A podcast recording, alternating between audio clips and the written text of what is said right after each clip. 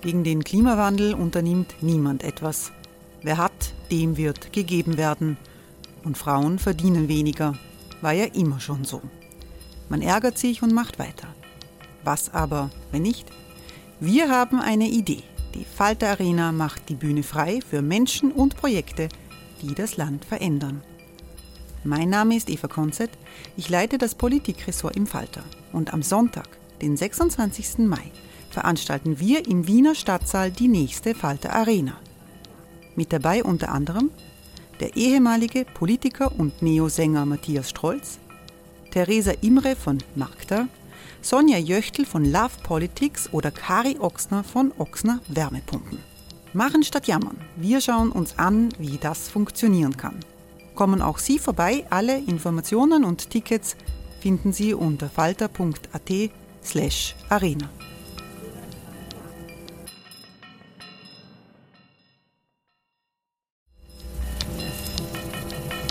Falter-Podcasts werden durch Werbung unterstützt. Das hilft bei der Finanzierung unseres journalistischen Angebots. One size fits all seems like a good idea for clothes until you try them on. Same goes for healthcare. That's why United Healthcare offers flexible, budget friendly coverage for medical, vision, dental, and more. Learn more at uh1.com.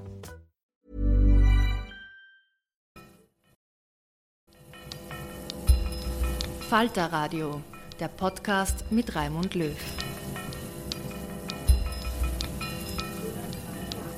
Sehr herzlich willkommen, meine Damen und Herren, im Falter Radio. Lügenpresse.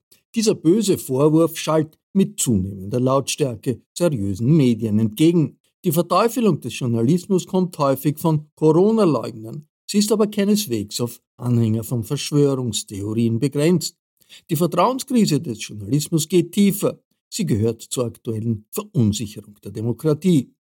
Wie das alles mit dem Ansturm des rechten Populismus von Amerika bis nach Europa zu tun hat und wo wir stehen in Österreich, war unter dem Titel Falter Arena Thema einer Veranstaltung in Wien. Im vollen Stadtsaal in Wien standen Redakteurinnen und Redakteure um Chefredakteur Florian Klenk auf der Bühne, musikalisch begleitet von Anna Mabo. Die Diskussion mit hochrangigen Gästen aus Deutschland, aus der Schweiz und aus der ZIP-2-Redaktion des ORF durfte ich leiten. Danke an äh, die Diskutantin, die Diskutanten hier äh, am Podium. Äh, der äh, Florian hat den Stefan Niggemeier schon vorgestellt, einer der wichtigsten Medienkritiker Deutschlands mit einem Medium namens Übermedien, äh, sehr präsent. Und äh, irgendwie, äh, wir, wir sind generell hier per Du äh, in der Branche, als Journalistinnen und Journalisten sind wir das meistens. Wahnsinnig populär wird man in der Branche mit so einem Medium nicht, nehme ich an, Stefan, oder? Nee, aber ich glaube, das ist auch nicht das Ziel von Journalismus und von Journalisten, oder? Also ich glaube, man ist im falschen Beruf, wenn man als Journalist besonders beliebt sein will bei denen, über die man schreibt. Das ist ein ganz gutes Prinzip.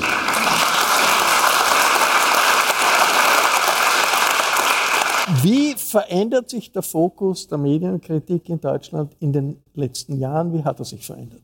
Uh, das ist ein weites Feld. Ähm, man muss einfach feststellen, und das ist schon ein Prozess, der natürlich länger im Gange ist, ähm, dass es nicht mehr ein paar Journalisten gibt, die im Grunde bestimmen, worüber die Republik redet. Ähm, es sind irgendwie vor vielen Jahren schon Blogger dazu gekommen, es sind ganz viele alternative Medien entstanden. Ähm, und grundsätzlich dadurch hat sich schon mal was verhält, ver verändert in der Art, ähm, wie Journalisten mit der Welt umgehen, weil, weil plötzlich halt ganz viele andere Leute Dinge publizieren, von denen eigentlich etablierte Journalisten vielleicht gesagt haben, ähm, darüber wollen wir vielleicht lieber nicht reden oder nicht so reden.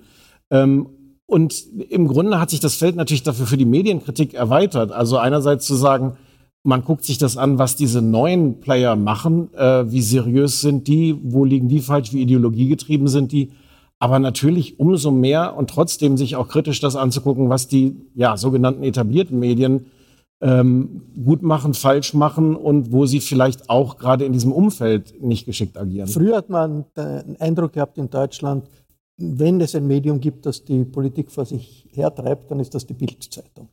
Äh, und die Bildzeitung hat so prozentuell, was die Bevölkerung betrifft, weniger Einfluss als die Kronenzeitung, weniger Leser, aber doch dieses Gefühl war da. Jetzt, glaube ich, die Leserzahlen der Bildzeitung sind total abgestürzt, aber ist das noch so, diese Funktion von Bild? Ich glaube, das ist immer noch so. Und was abgestürzt ist, ist natürlich die gedruckte Auflage der Bild. Ähm, digital sind die immer noch eine sehr große Macht. Und sie sind einfach auch sehr groß, weil sie ähm, von Eliten, von anderen Journalisten auch und von Politikern natürlich ernst genommen werden. Äh, und ich glaube, dass die Bild immer noch die Funktion hat, äh, Themen groß zu machen, wo dann andere nicht drum rumkommen. Was neu ist, ist, dass sie diese Themen selbst oft nicht mehr setzen, sondern von den noch extremeren Playern im Grunde übernehmen und so im Grunde die, die zweite äh, Welle dann sind, aber die immer noch deutlich größer sind. Äh, und also die ganze Auseinandersetzung um dieses leidige Heizungsgesetz in Deutschland zum Beispiel, das wäre nicht so groß und so vergiftet und auch so nachhaltig geworden, wenn nicht die Bild da massiv auch Kampagne gemacht hätte. Die Macht hat sie immer noch. Ich freue mich, dass Martin Thür hier ist. Hallo.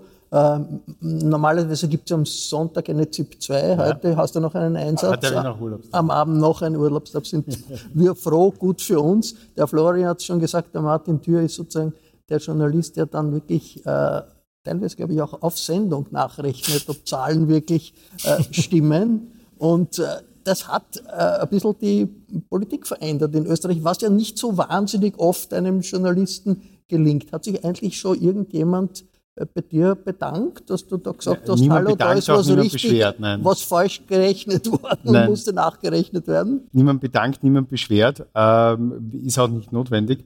Aber es zeigt ja, zeigt ja ganz gut, äh, dass ähm, gerade diese Episode mit Andreas Babler, dass man halt wirklich äh, alles überprüfen sollte und selbst die banalsten Dinge vielleicht nochmal nachchecken sollte als Journalist. Es gibt äh, zurzeit eine Auseinandersetzung vor dem Höchstgericht, ob der Einfluss äh, der politischen Parteien auf das Aufsichtsgremium des ORF eigentlich verfassungswidrig ist. Äh, wie sehen die äh, ORF-Journalistinnen und Journalisten eigentlich diese Diskussion? Ist eigentlich ganz gut. Wenn ich mich richtig erinnere an, an meine Zeit im ORF, da haben wir eigentlich immer verlangt, Entpolitisierung des Aufsichtsgremiums Gremiums, das war eine zentrale Forderung, nur keine Regierungspartei wollte nur irgendwie darauf eingehen. Nicht die ÖVP, nicht die SPÖ, nicht die, die Grünen, was viele. Das ist auch wenig überraschend. Wer gibt denn schon gern Macht her?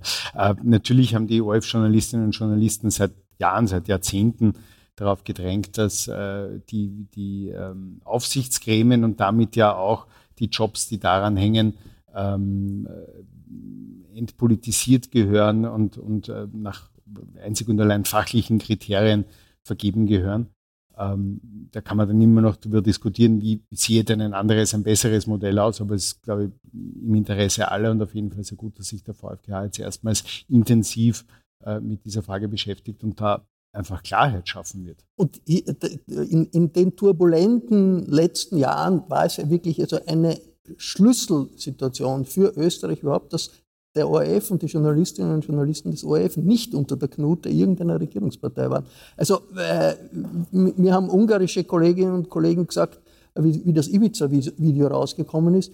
Wisst ihr, wie das gewesen wenn das in Ungarn passiert wäre? Der, Sta äh, der Staatsrundfunk hätte erklärt, das ist eine besoffene Geschichte, Jahre bevor irgendjemand noch hat was entscheiden können. Unbedeutend, es wäre wahrscheinlich groß gewesen auf irgendwelchen kleinen äh, Online-Medien, aber da der, an der Öffentlichkeit, an der breiten Öffentlichkeit wäre es vorbeigegangen. Das war in der Situation nicht. Glaube ich, da hat der ORF eine ganz entscheidende Rolle gespielt. Das mag sein. Ich würde aber vielleicht auch äh, auf der negativen Seite hinzufügen, äh, es waren deutsche Medien, zu denen die Quelle gegangen ist. Äh, es waren keine österreichischen Medien. Und das sollte uns schon auch zu denken geben. Das sollte uns schon auch zu denken geben, weil, weil wir schon das Vertrauen äh, unserer Zuseherinnen und unserer Zuseher, der Bevölkerung und auch all jener, die Missstände aufdecken wollen, brauchen, äh, dass sie zu uns kommen und vertrauen können darauf, dass wir nicht nur ihre Identität schützen, sondern dass wir auch berichten und überprüfen, was dran, dran ist. Merit Baumann, sie ist Auslandskorrespondentin der Neuen Züricher Zeitung, beobachtet die Welt von Zürich aus, war in Wien Korrespondentin, wird wieder äh, nach Wien kommen, richtig? Ab wann? Anfang nächstes Jahr. Ähm, Merit Baumann, NZZ-Korrespondentin in Österreich und rundherum in äh, Anfang des nächsten Jahres. Wenn du von Zürich aus äh, dir die Medienszene in Österreich ansiehst, auch die Politik durchaus, hast du das Gefühl, da ist äh, wahnsinnig viel anders als in Westeuropa? Da ist sehr viel Balkan, da ist sehr viel äh, sozusagen Mitteleuropa, jetzt nicht gemeint geografisch, sondern schon politisch mit äh, der Schwäche der Zivilgesellschaften und, und der liberalen Demokratie, die es in unserer Nachbarschaft gibt. Ähm, nein, das würde ich so nicht vergleichen.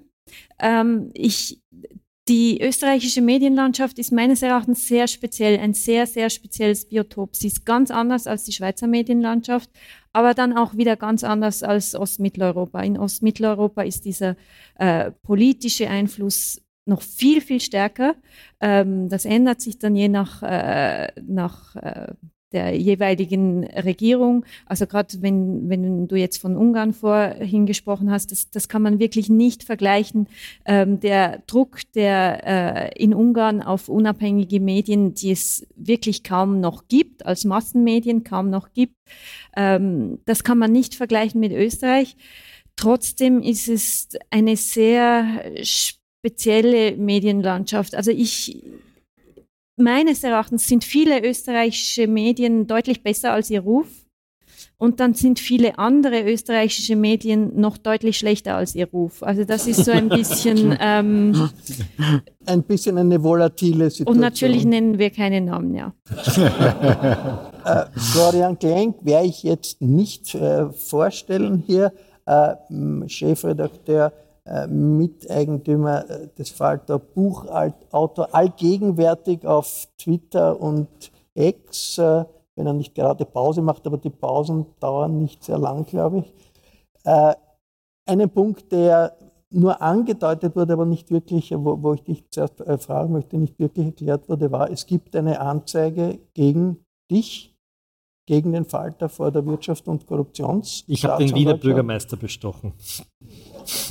aber das ist, nicht, Nein, muss der Falter schon ernst Also man nehmen. kann einen Witz drüber machen. Ich war letzte Woche auf einer Veranstaltung von polnischen, ukrainischen, ungarischen äh, und serbischen Intellektuellen und wir haben darüber diskutiert, wie man die Demokratie verteidigt gegenüber den Far-Right-Movements, wie man das so schön nennt. Und äh, ein großes Thema war sozusagen die Frage, wie werden Journalisten unter Druck gesetzt und wie funktioniert das eigentlich? Also wie verwickelt man in einem Rechtsstaat ohne dass jemand verurteilt oder eingesperrt wird. Wie verwickelt man Leute, die eine Kontrollfunktion innehaben, in eine mühselige Kleinarbeit? Und während wir darüber diskutieren, kriege ich auf mein Handy so eine kleine Anfrage über Signal von einem, von einem ähm, Redakteur der Kronenzeitung, Budin, Budin mit weichem B geschrieben, der äh, mir sagt, was sagst du zu den Vorwürfen, dass du den Bürgermeister bestochen hast? Ich habe gesagt, kenne ich nicht und bin dann draufgekommen, dass es eine Anzeige gibt gegen äh, mich und den Falter. Und äh, ich habe schon gewusst, die Kronenzeitung wird am nächsten Tag groß aufmachen auf der Seite 3 und bin schon, habe mir gedacht, bin schon gespannt über die, über die Dokumente, die sie vorlegen wird. Und es gab aber keine. Es gab aber trotzdem eine Seite 3 und das einzige Dokument, das es gab, war ein, ein Tweet von mir, der fast wie so ein Chat dargestellt wurde, wo ich die Kronenzeitung kritisiert habe und gesagt habe, jeder weiß, dass die Inserate gegen äh, Berichterstattung tauschen. Und das haben sie so dargestellt, als hätte ich das angeboten. Warum erzähle ich das so ausführlich? Weil mich sowas sehr viel Zeit kostet und ich beim Lesen dann der Anzeige, die ich dann bekommen habe, draufgekommen ist, dass sie in einem ganz perfekten Staatsanwaltsdeutsch formuliert war. Und die WKStA muss, muss das verfolgen? Sie muss das, muss, nein, das sie muss, muss, sie nicht. Sie muss mal schauen, ob sie einen Verdacht gibt. Aber das eigentlich Interessante ist gar nicht so der Vorwurf, sondern wie der Text verfasst war, dieser Anzeiger. Und da bin darauf gekommen, das ist ein, ein sehr spezielles Juristendeutsch gewesen. Die Juristen nennen das das sogenannte Erlassdeutsch. Das heißt, es sind Oberbehördendeutsch. Das ist, kann ich jetzt im Detail nicht schildern, da kommt ein Wort vor wie tenorieren, ein tenorierter Sachverhalt. Das, das verwenden nur ganz wenige Leute. Und ich habe dann nachgedacht, habe mir gedacht, gibt es eigentlich irgendwo in der Stadt eine Staatsanwältin, die ganz oben in der Generalprokuratur gearbeitet hat und jetzt vielleicht bei einem Anwalt arbeitet, der vielleicht einen von der ÖVP verteidigt. Und kann es sein, dass vom Schriftbild und von der Tonierung vielleicht vor einigen Wochen genau so eine Anzeige auch gegen die Leiterin der äh, WKStA eingebracht wurde und ein bisschen vorher wir ein Dokument gefunden haben, wo jemand anderer die WKStA kritisiert hat, die genau über die gleiche Schiene, nämlich auch über den gleichen Redakteur Budin gefallen ist. Und tatsächlich gibt es so eine Staatsanwältin. Ähm, die war früher bei der WKStA. Und da habe ich mir gedacht, das könnte sein, dass es die ist. Ich habe dann angerufen und gefragt, wann sie das? Und habe den Chef gefragt. Äh, der hat gesagt, nein, sicher nicht. Er schwört auf alles, was ihm heilig ist. Äh, er ist aber gleichzeitig auch der Anwalt vom Pressesprecher der ÖVP. Aber das ist nur so eine Vermutung. Und, und was, was passiert jetzt in der Causa? Ich glaube, dass es eingestellt wird. Wenn ich einen Staatsanwalt kriege, der sagt, ich schaue mir das ein bisschen enger an, dann kriegen wir vielleicht eine Hausdurchsuchung oder es erzeugt auf jeden Fall Prozesskosten. Warum erzähle ich das so genau? Weil es in Wirklichkeit um eine Umdrehung gibt. Wir haben im Falter, was haben wir denn gemacht? Wir haben die Ermittlungsunterlagen, die wir über Rechtsanwälte bekommen haben, in, diesem, in dieser Inseratencausa äh, über die berichtet. Äh, Thomas Schmidt, der ehemalige Generalsekretär im Finanzministerium, also der Spitzenbeamte der österreichischen Finanzbürokratie, hat ja gestanden, dass er Medien äh, im Auftrag von Sebastian Kurz bestochen hat, um positive Berichterstattung für Kurz zu kriegen. Das ist einmal ein Geständnis, das heißt aber noch nicht, dass das ein Beweis, also das ist ein Beweismittel, aber es ist noch nicht der Beweis, für den man verurteilen kann. Und die WKStA hat begonnen, aufgrund dieser Aussage Chats sicherzustellen, äh, Konten zu öffnen, äh, sich anzuschauen, welche Inserate sind wo geschalten worden, zu welchem Zeitraum stimmt das, was der Herr Schmidt sagt. Sie versucht zum Beispiel seit Wochen an den E-Mail-Verkehr aus dem Bundeskanzleramt heranzukommen. Der wird aber nicht herausgegeben. Jetzt muss der herausgegeben werden, wird aber versiegelt. Also man merkt, es wird hier verzögert. Und wir haben über das berichtet. Das ist im strengsten Sinn nicht investigative Berichterstattung, sondern man nennt das in der Fachsprache Report on Investigation. Also wir berichten darüber, was Ermittlungsbehörden herausgefunden haben. Und interessanterweise sind diese, das, was da herausgefunden wird, das ist in einem Akt und das kommt in dieser Anzeige gegen uns vor und die sagen, wir machen genau das Gleiche. Also man dreht das sozusagen um und das kostet uns halt im schlimmsten Fall sehr viele Zehntausende Euro an Anwaltskosten, ohne dass irgendjemand verurteilt oder das Schuld geführt wird. Ja, wir, wir werden sehen, wie sich das weiterentwickelt. Machen wir mal einen Strich zum Überthema des heutigen äh, Tages. Äh, Merit, wie tief ist die Vertrauenskrise in den Journalismus, über die wir hier reden, äh, deiner Meinung nach? Und wie spürt man das auch, wie schlägt sich das in der Schweiz nieder? Was, was äh, davon erlebt man in der Schweiz? Die Schweiz ist ein Land bekannt für sehr, sehr viele Tageszeitungen, viel mehr als pro Kopf als in vielen anderen Ländern. Schlägt sich das nieder wie? Ähm, also es ist noch schwierig zu sagen. Was man natürlich merkt, ist, dass auf Social Media, aber auch in unseren äh, Kommentarspalten auf unserer Website, dass der Ton sehr, sehr ähm, häufig sehr gehässig ist, sehr angriffig, ähm, gegenseitig. Ähm, was ich auch wahrnehme bei eigenen Artikeln, dass, dass weniger auf den Artikel eigentlich Bezug genommen wird, sondern irgendwelche Vorwürfe kommen. Also dieser, dieser Diskurs ähm, hat sich sehr äh, verschärft. Da muss man natürlich auch dazu bedenken, das ist so viel einfacher geworden mit der Digitalisierung. Also früher ähm, Leserbriefe hatten wir natürlich schon immer, aber da musste sich jemand hinsetzen und das schreiben und dann das frankieren und zur Post bringen, oder? Und das ist natürlich jetzt viel, viel einfacher geworden. Man kann auch anonym und so weiter. Also das merken wir stark. Wir haben dann auch vor einigen Jahren die, die Kommentarspalte auf unserer Website ganz zugemacht, weil das nicht mehr ähm, zu handhaben war für die wenigen Leute, die wir dafür hatten, die das quasi moderiert hatten und, und einfach mal geschaut haben, dass da nichts strafrechtlich Relevantes dabei ist, keine ähm, Beschimpfungen und so weiter ähm, haben das jetzt, äh, haben inzwischen mehr Leute und, und man kann wieder kommentieren, aber nicht mehr bei, bei allen Artikeln. Aber das ist etwas, was man stark merkt. Dann, was wir auch merken, dass unsere Arbeit viel stärker hinterfragt wird natürlich. Das finde ich grundsätzlich gut. Also wir müssen viel mehr erklären, warum wir etwas machen, wie wir etwas machen. Das ist so wie ein eigenes Genre geworden im, im Journalismus auch, dass man ein bisschen darüber schreibt, wie man, wie man etwas gemacht hat, wie man etwas recherchiert hat. Sonst, wie man diese Vertrauenskrise feststellt, das, das finde ich immer ein bisschen schwierig. Da gibt es natürlich diese Umfragen, wo die Journalisten sehr schlecht wegkommen. Politiker kommen sehr schlecht weg, Journalisten kommen sehr schlecht weg, Anwälte kommen immer sehr schlecht weg. Was ich bei uns, was wir bei uns feststellen können, und da sind wir nicht das einzige Medium, wir haben derzeit so viele Abonnentinnen und Abonnenten wie noch nie in unserer Geschichte und die ist immerhin 240 Jahre lang. Also das heißt, es gibt auch viele, die ein Vertrauen zu uns haben und unsere Arbeit äh, sehr direkt unterstützen mit, mit Abonnements. In der Schweiz ist ja eine Persönlichkeit, eine mediale Persönlichkeit, gleichzeitig auch eine Führungsfigur im Rechtsaußenlager. Die Weltwoche, die Wochenzeitung, äh, die jahrelang ein ganz seriöses, äh, hochinteressantes Blatt war, ist zu einem Instrument der Rechtsaußenmedien mit, mit, mit Fake News Sonderzahl geworden und der Chefredakteur der Weltwoche, der Herr Köppel, ist gleichzeitig äh, Abgeordneter. Wie wirkt sich das aus, dass da eine solche Zeitung gibt? Ja, also das, das ist, ähm, das ist ja heute eigentlich ein No-Go.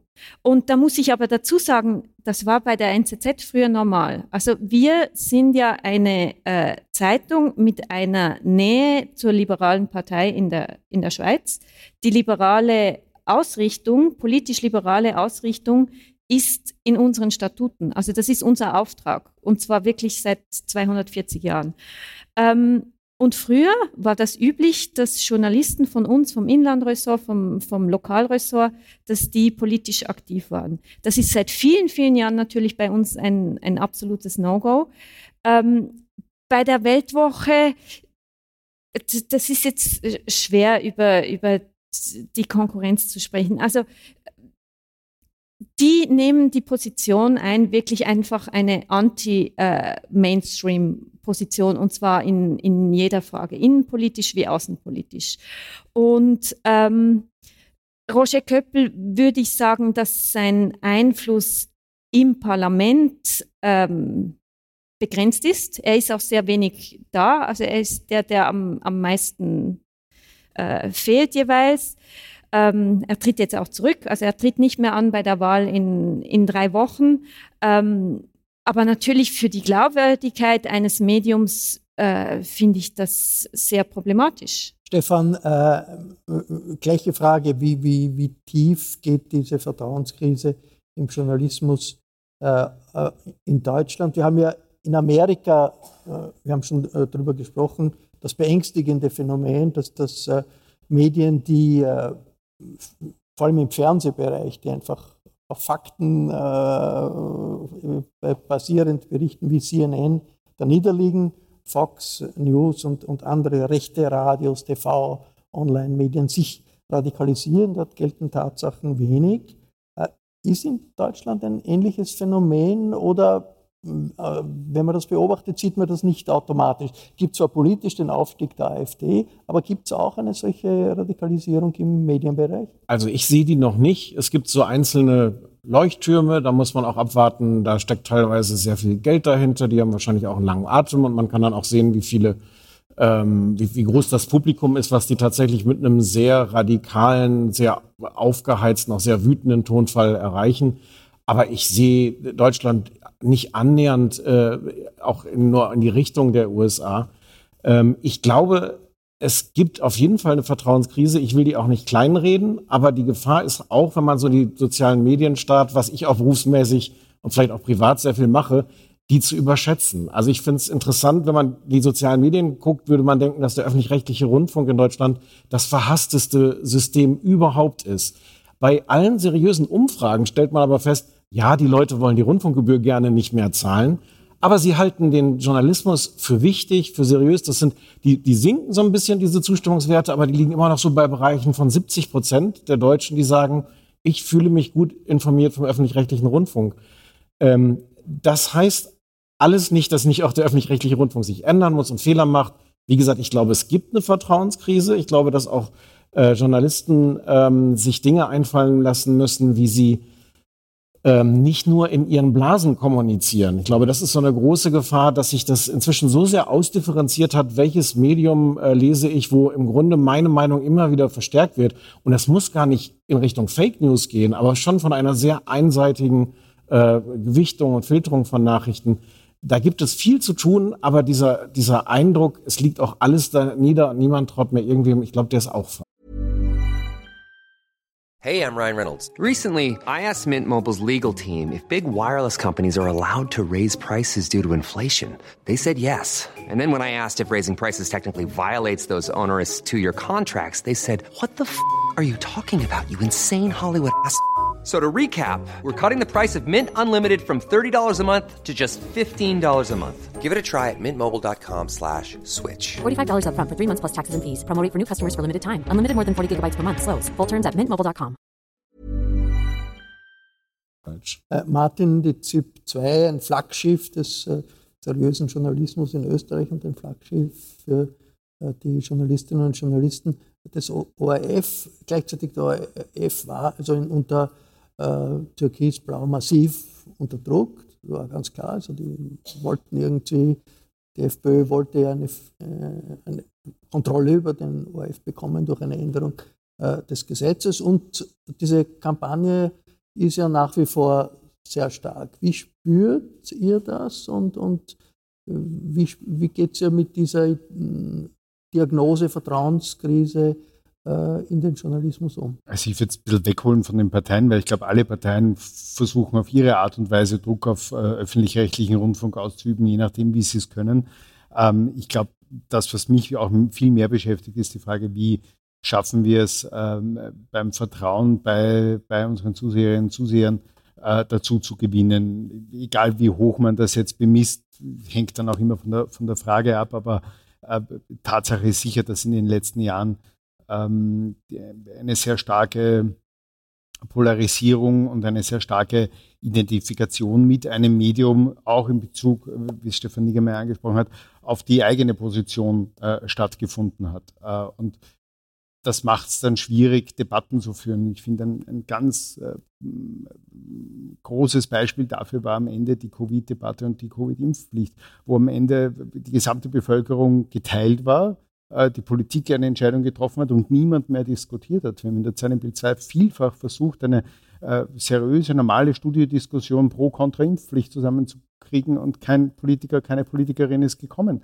Ähm, wir haben Debatte nicht mehr geschafft. Äh, und das ist ein Problem, das ich oft sehe, dass wir nicht zu viel Debatte haben, aber zu wenig ähm, gute Debatte, inhaltlich sinnvolle Debatte, dass wir das bei vielen Dingen kaum mehr schaffen, äh, weil äh, unabhängig aller Fakten sich alle schon vorher in ihre Gräben eingraben äh, und vorher schon wissen, was sie von Themen zu halten. Und da ist, glaube ich, eine wichtige Aufgabe von öffentlich-rechtlichen Rundfunk reinzugehen und eine Basis zu schaffen, auf der man, auf der dann alle die, äh, diskutieren können. Ich erinnere mich äh, selber auch an Korrespondentendiskussionen äh, im ORF, wo die Frage war, wie gehen wir mit dieser massiven Offensive von Fake News um? Und verlieren wir äh, einen Teil der Öffentlichkeit, die einfach auf Fake News aufsitzt und uns nicht mehr zuhört. Und das war sozusagen, die Debatte hat begonnen.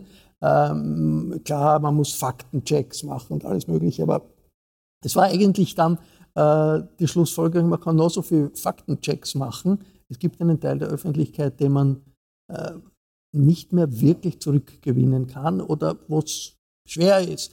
Wie, wie, wie ist diese Diskussion, diese Bemühung weitergegangen? Also gibt man auf einen Teil der Öffentlichkeit, den man nicht erre erreichen kann? Und okay, macht man mehr Faktenchecks? Was tut man, um diesen Teil der Öffentlichkeit, der uns nicht mehr glaubt, uns nicht mehr zuhört, der faktenresistent ist, nicht zu verlieren? Ich bin mir gar nicht so sicher, ob es wirklich einen ganz großen Teil gibt, der immer und bei allen Fakten resistent ist, sondern dass es sehr oft politische Lager gibt, die bei gewissen Themen äh, ihre Meinung über gewisse Fakten stellen. Und deswegen ist für mich zumindest die einzige Antwort, äh, so gut wie möglich äh, den Job bei allen Themen zu machen und so gut wie möglich ähm, äh, unabhängig von der Politik äh, zu versuchen, äh, Fakten on air zu bringen und diese Dinge auch so darzustellen, wie sie tatsächlich sind.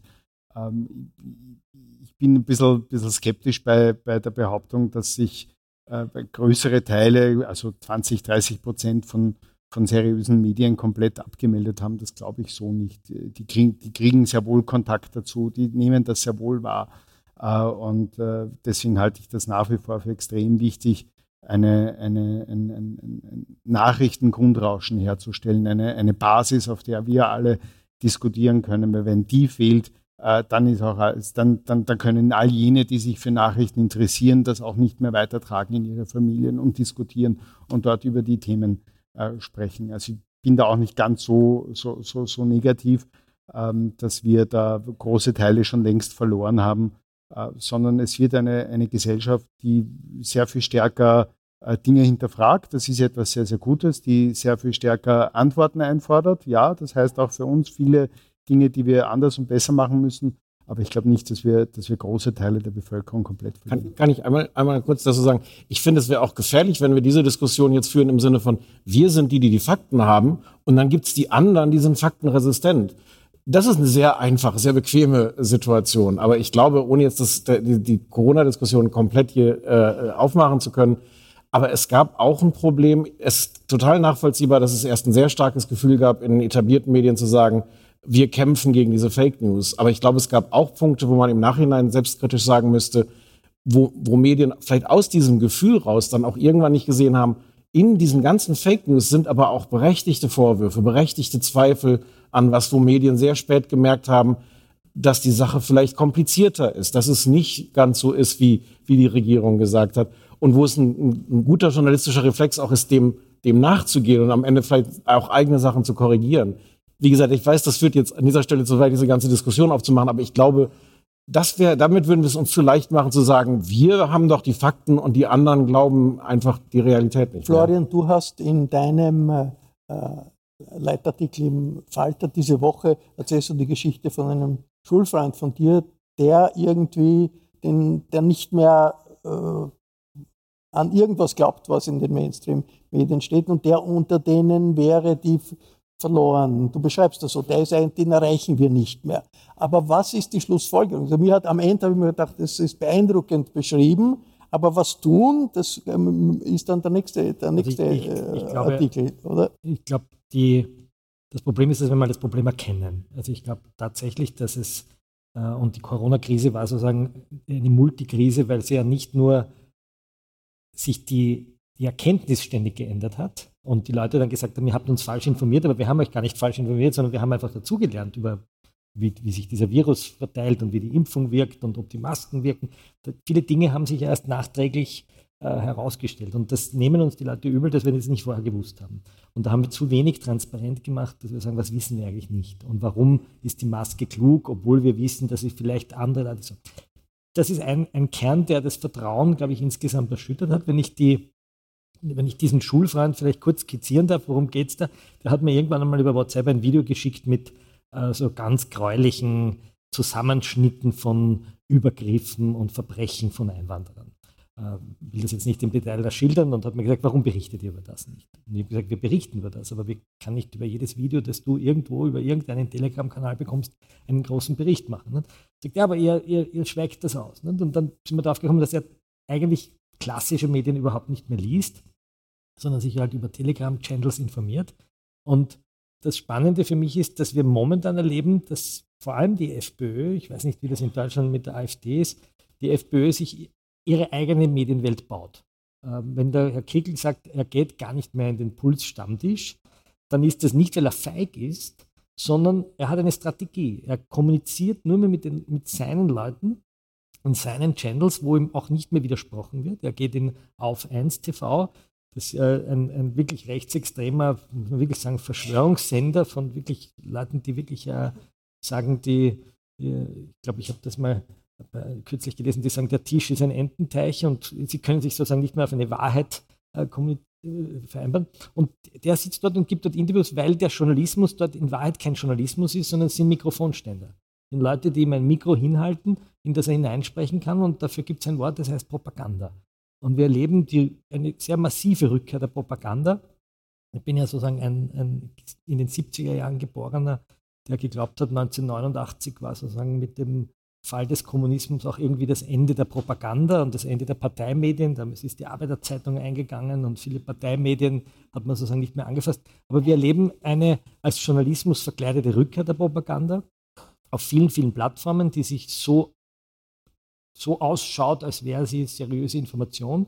Und die, und da wird es jetzt sozusagen, glaube ich, dass der ORF noch viel stärker in den sozialen Medien sein müsste, die für viele von uns äh, wahr ausschaut, weil unsere Generation so sozialisiert wurde, dass alles, was auf einem Bildschirm flimmert, wahr ist. Das ist sozusagen öffentlich-rechtlich. Wir haben in Österreich erst Mitte der 90er Jahre überhaupt Privatfernsehen bekommen. Ende der 90er. Ende der 90er Jahre. Ja. Ich habe mal so einen Spaß gemacht und gesagt, wie war das eigentlich, wie ich maturiert habe, 91, da gab es kein Privatradio, es gab kein Privatfernsehen, es gab selbstverständlich kein Internet, die Kronenzeitung hatte fast eine Million Abonnenten. Ähm, es gab das Mittagsjournal eine Stunde auf Ö3, ja, die, die ZIP 1 und die ZIP 2 waren auf FS1 und FS2 durchgeschalten. Ich glaube, eine Quote von über 40 Prozent oder, oder damals halt fast 100 Prozent. Also da hat sich so unglaublich viel verändert, aber was sich nicht verändert hat, ist sozusagen unser, oder in der Generation, die sozusagen in meinem Alter ist, dass das, was auf einem Bildschirm ist, irgendwie wahr ist. Weil sonst würde es ja nicht gesendet werden. Und das ist ein Erkenntnisprozess, weil einfach das Smartphone erst überhaupt 14, 15 Jahre existiert, den wir noch nicht internalisiert haben, dass wir auch dem Smartphone misstrauen. Und ich glaube, das ist eine große Herausforderung. Wie man das macht, weiß ich nicht. Ich glaube, dass man das Smartphone sozusagen fluten muss, dass man aufklären muss, dass man tatsächlich bei den Älteren digitale Kompetenz äh, stärken muss, bei den Jüngeren analoge Kompetenz.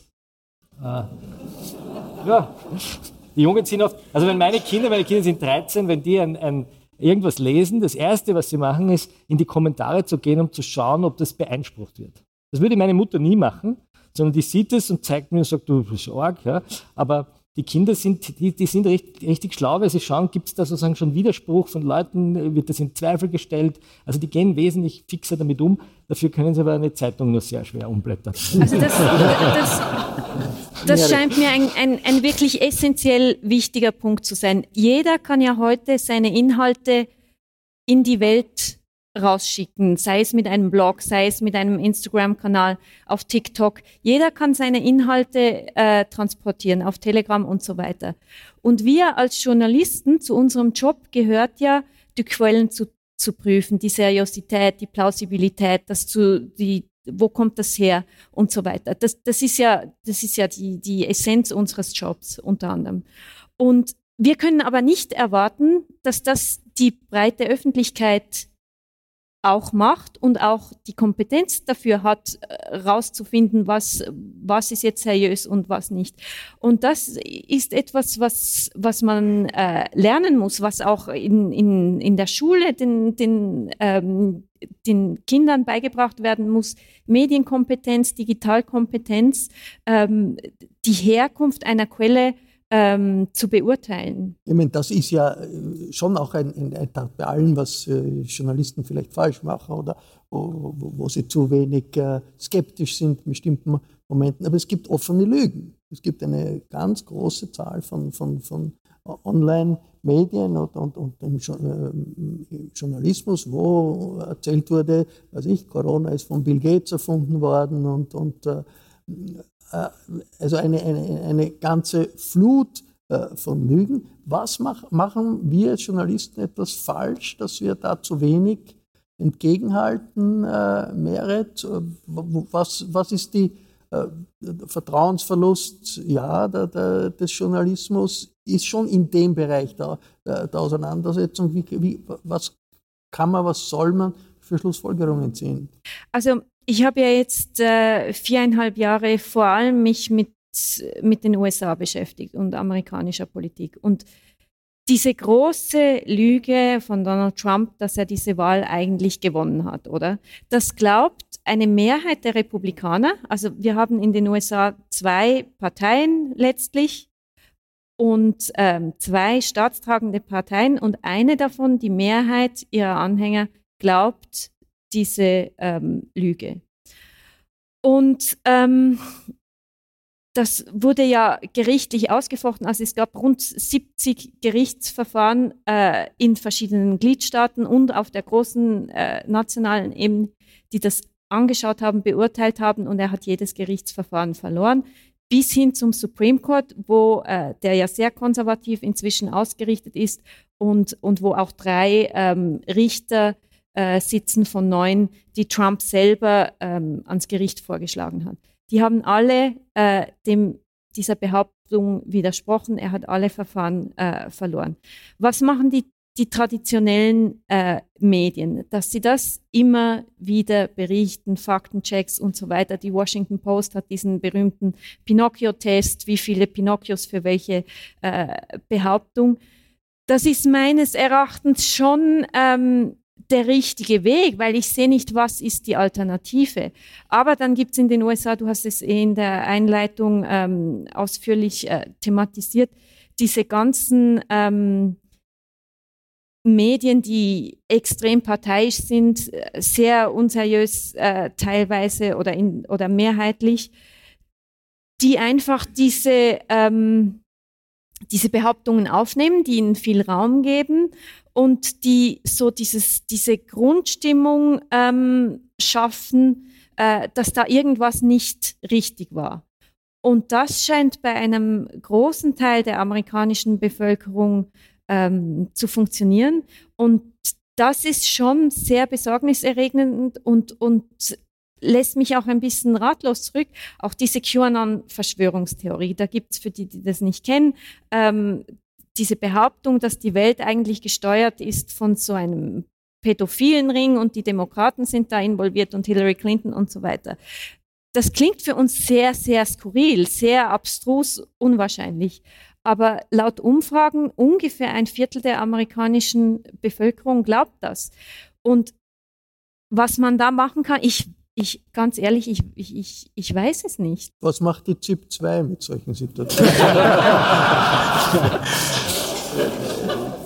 die Wahrheit sagen oder das, was wir äh, zumindest an diesem Tag als Wahrheit herstellen können. Ich würde noch gern äh, noch, noch dazu anfügen, ich sehe das schon auch einen, einen Trend in Europa und insbesondere in Österreich, nämlich ähm, diese Verschiebung, dass, dass, dass äh, immer mehr Medien auch parteiliche Medien werden. Wir sehen das in Österreich, werden immer mehr, äh, dank der sehr üppigen Clubförderung, immer mehr Parteimedien gegründet. Äh, äh, offenbar weil man, will man da den Erfolg der Freiheitlichen auch äh, ein wenig kopieren.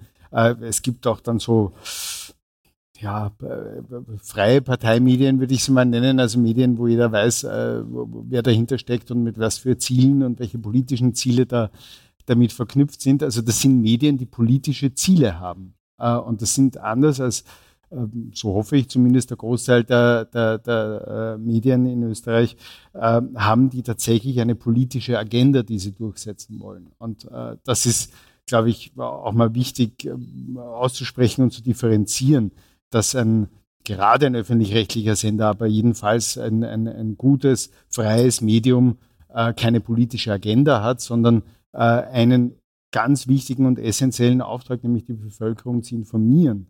Äh, und äh, diese Unterscheidung ähm, sehen wir dann auch in der ZIP 2 im Interview sehr stark, wo immer öfter versucht wird, den Interviewer als Teil einer politischen Debatte zu framen, dass wir quasi ja nur die sind, die äh, äh Gegner dieses Politikers sind, der uns da gerade gegenüber sitzt. Also das der ist ein sehr macht das sehr gern. Nicht nur der Bundeskanzler, auch andere Politiker. Ja, bei äh, ihm fällt es besonders ja. auf. Ich habe es mitgekriegt. ähm, ähm, und natürlich ähm, muss man da dagegenhalten. Natürlich muss man da weiter seinen, äh, seinen Job machen. Aber es ist ein, etwas, das passiert und das man auch anerkennen muss, äh, weil äh, Menschen, die solche Medien konsumieren, konsumieren sie, weil sie ihre politische Meinung bestätigt haben wollen und nicht, weil sie informiert werden wollen. Das ist eine ganz andere Form von Medium. Äh, Stefan, ist das, äh, äh wie sehr ist das in Deutschland äh, registrierbar und wie sehr hängt es schon auch mit dem großen Einfluss, den die AfD hat oder dem, den diverse in der Corona-Zeit Demonstrationen äh, das gegeben hat. Also eine Grundstimmung des äh, Misstrauens gegenüber äh, den Medien, was uns wieder zum, zum Thema Vertrauensverlust führt. Also das gibt es. Es gibt auch ähm, also erkennbar einen Teil des Publikums oder der Bevölkerung, die wirklich sagt, ich glaube euch gar nichts mehr. Äh, wo ich auch skeptisch bin, ob man die mit, mit irgendwelchem guten Journalismus, Überzeugungsarbeit mit Kommunikation noch erreichen kann. Ähm, aber es gibt das andere auch. Ähm, ich finde es interessant, dass eine der, eines der erfolgreichsten Medien der letzten Jahre in Deutschland ist die Zeit, äh, die auch gegen den Trend äh, gewachsen ist. Ähm, und also ich bin hier nicht als, als Pressesprecher der Zeit, aber, aber man kann erkennen, dass die sich vorgenommen haben, ähm, so eine Gesellschaft, die auseinanderfliegt, möglichst zusammenzuhalten, ein Ort zu sein, wo sich, ich sag mal, beide Seiten regelmäßig ärgern. Ähm, und, äh, und, und wirklich in, im Grunde einen Dialog hinzukriegen. Ähm, das kann einem im Einzelfall mal gefallen, nicht gefallen, es klingt mal besser, mal weniger. Aber ähm, dass die mit diesem publizistischen Konzept ähm, Erfolg haben, finde ich auch erstmal ein ermutigendes Zeichen. Ähm, die hatten interessanterweise jetzt auch gerade eine große, große Geschichte über so eine äh, Studie, wie weit überhaupt ähm, auch Deutschland eine gespaltene Gesellschaft ist und kam zu einem Ergebnis, was verblüffend gut passt, auch zum Marketing der Zeit, muss man dazu sagen, nämlich zu sagen, dass es eigentlich eine Mehrheit von Leuten gibt, die äh, die nicht extreme Meinungen zu den großen polarisierenden Themen haben, sondern eigentlich eher so ein bisschen leicht dafür, leicht dagegen sind. Aber äh, bei diesen ganzen Aufregerthemen, Gen Gendern, äh, Klimawandel, Flüchtlinge, gibt es eine Mehrheit von Leuten, das ist jetzt gefährlich, wenn ich sage, die sind vernünftig, aber die sind jedenfalls nicht extrem, auch wenn die unterschiedliche Meinungen haben. Die Sache ist nicht verloren, ist, ist deine Botschaft. Also die, na, die, die Gefahr ist vor allem, dass wir die aus dem Blick verlieren. Also ich finde es total richtig, dass wir wachsam sind, was an diesen Extremen passiert.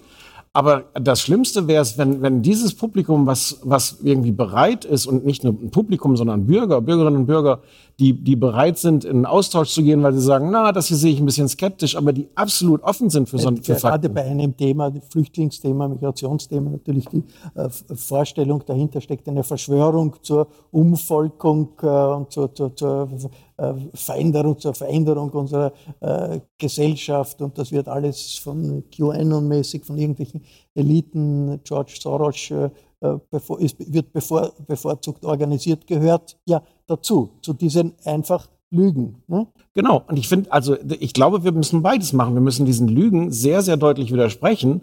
Wir müssen aber dem, was nicht Lügen sind, sondern kritische Fragen, Zweifel, Unbehagen, äh, Angst, ähm, auch dafür einen Raum finden, die, das aufzunehmen, damit auch die publizistisch sich wahrgenommen fühlen. Es gibt ja äh, in Amerika mehrere Universitäten, mehrere Untersuchungen haben äh, versucht, du, du wirst das auch äh, kennen, wie wirkt sich der Rechtstrend bei und Fake News in sozialen Medien, wie wirkt sich das auf das Wahlverhalten äh, aus? Und herausgekommen ist etwas Erstaunliches. Eine wachsende Zahl von Leuten beziehen ihre Informationen aus äh, sozialen Medien, viele davon auch beeinflusst mit Fake News, aber das tatsächliche Wahlverhalten ist dann nicht kongruent dazu. Da ist dann doch entscheidend, auch bei den letzten Wahlen, entscheidender in Bundesstaaten, wo das Recht auf Abtreibung zur Debatte steht, ist dann das viel entscheidender äh, für das Wahlverhalten als irgendeine Verschwörungstheorie, die regelmäßig konsumiert wird in den äh, sozialen Medien. Das geht ein bisschen auch in die, in die Richtung,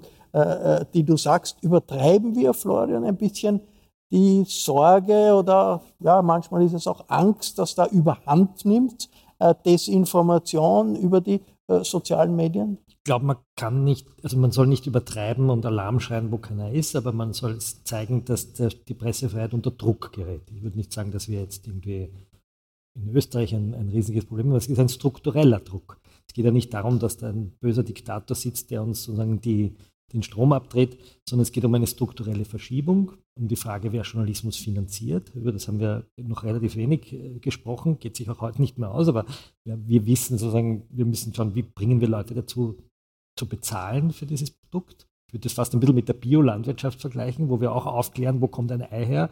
Und irgendwann haben die Leute gesagt, wir zahlen fürs Bio-Ei mehr. Äh, der Staat soll es nicht zahlen über Inserate und die Werbung soll es nicht zahlen, weil die kauft sonst den Journalismus ein. Also müssen es irgendwie die Abonnenten sein, aber das Papier wird es auch nicht mehr geben, weil das ist ja unpraktisch und das holt der Wind. Und da hat die Zeit, da hat die Zeit, die jetzt angesprochen wird, eigentlich schon vor, durfte da ja mal eineinhalb Jahre sozusagen äh, dienen, würde Helmut Schmidt sagen, in der Zeit. Äh, die haben sehr früh eigentlich erkannt, ich, ich formuliere das jetzt ein bisschen polemisch, die haben eigentlich dieses Medienhaus fast wie so ein Fitnesscenter aufgestellt. Also man hat eine Mitgliedschaft bezahlt und konnte dann sozusagen verschiedene äh, Sachen benutzen. Man konnte in die Kraftkammer gehen, in die Investigative oder man konnte sozusagen entspannt Yoga machen oder man hat auch mal zu Hause ein Video anschauen können oder man ist eingeladen worden und insgesamt war man sozusagen am Schluss resilienter. Und ich glaube, dass sich erfolgreiche Medienhäuser dahingehend entwickeln werden, dass sie eine Mitgliedschaft letztlich eine Mitgliedschaft ihrer zahlenden Kunden haben und dann ein Portfolio an verschiedenen Kanälen geboten bekommen, von Newslettern über Podcasts, über solche Veranstaltungen, Zeitungen, Papier und die Leute sich das rauspicken werden. Das wird wahrscheinlich irgendwo die Zukunft sein und damit ich sozusagen Mitglied werde, muss ich als Medium meiner Kundschaft erklären, was wir da eigentlich machen. Das heißt, wir werden viel, viel mehr erklären müssen, äh, was wir da eigentlich tun. Und darum wird es im Dezember wieder eine solche Veranstaltung geben hier im Stadtsaal. Und darum gibt es nächsten Sonntag den Florian Klenk mit dem Florian Schäuber ebenfalls hier. 11 Uhr, wenn Sie wollen, kommen Sie ich vorbei. bedanke mich hier bei allen, die hier mitdiskutiert haben. Und jetzt ist wieder die Anna Mabo dran.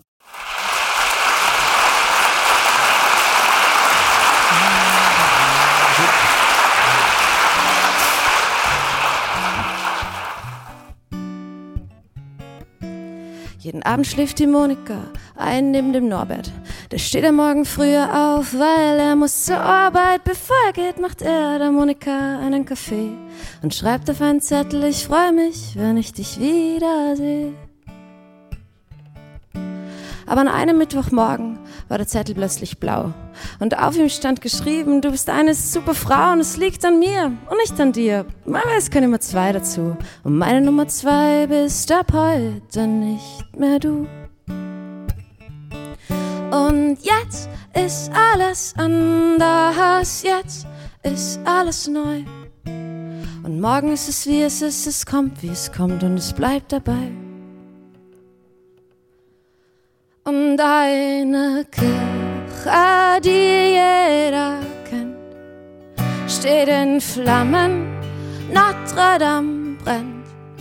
In einer schönen Pariser Nacht hätte sich am Montag noch keiner gedacht. Heute ist da, was gestern noch nicht war.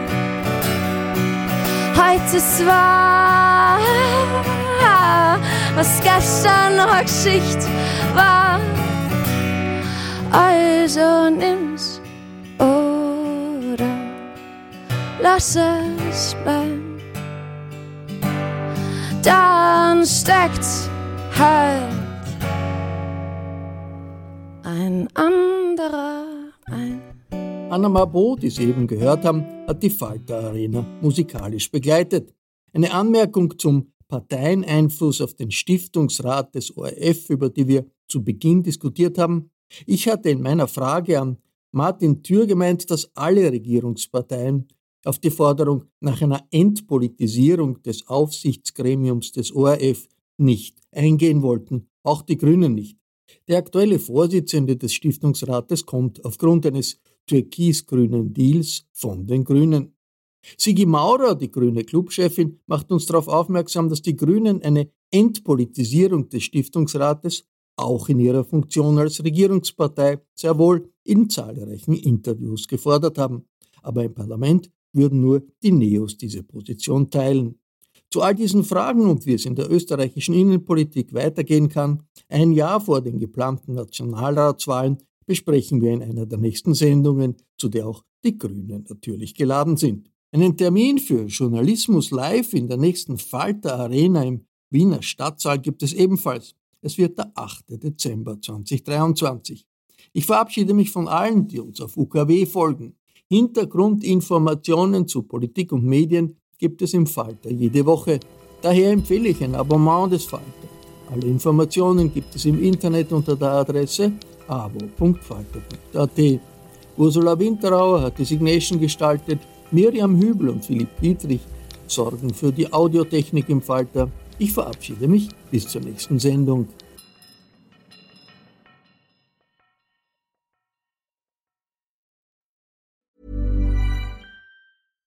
This message comes from BOF sponsor eBay. You'll know real when you get it. It'll say eBay Authenticity Guarantee. And you'll feel it. Maybe it's a head turning handbag, a watch that says it all, jewelry that makes you look like the gem, or sneakers and streetwear so fresh every step feels fly. eBay gets it. So look for the blue check mark next to that thing you love. and be confident that every inch, stitch, sole, and logo is checked by experts. With eBay Authenticity Guarantee, you can trust that feeling of real is always in reach. Ensure your next purchase is the real deal. Visit eBay.com for terms.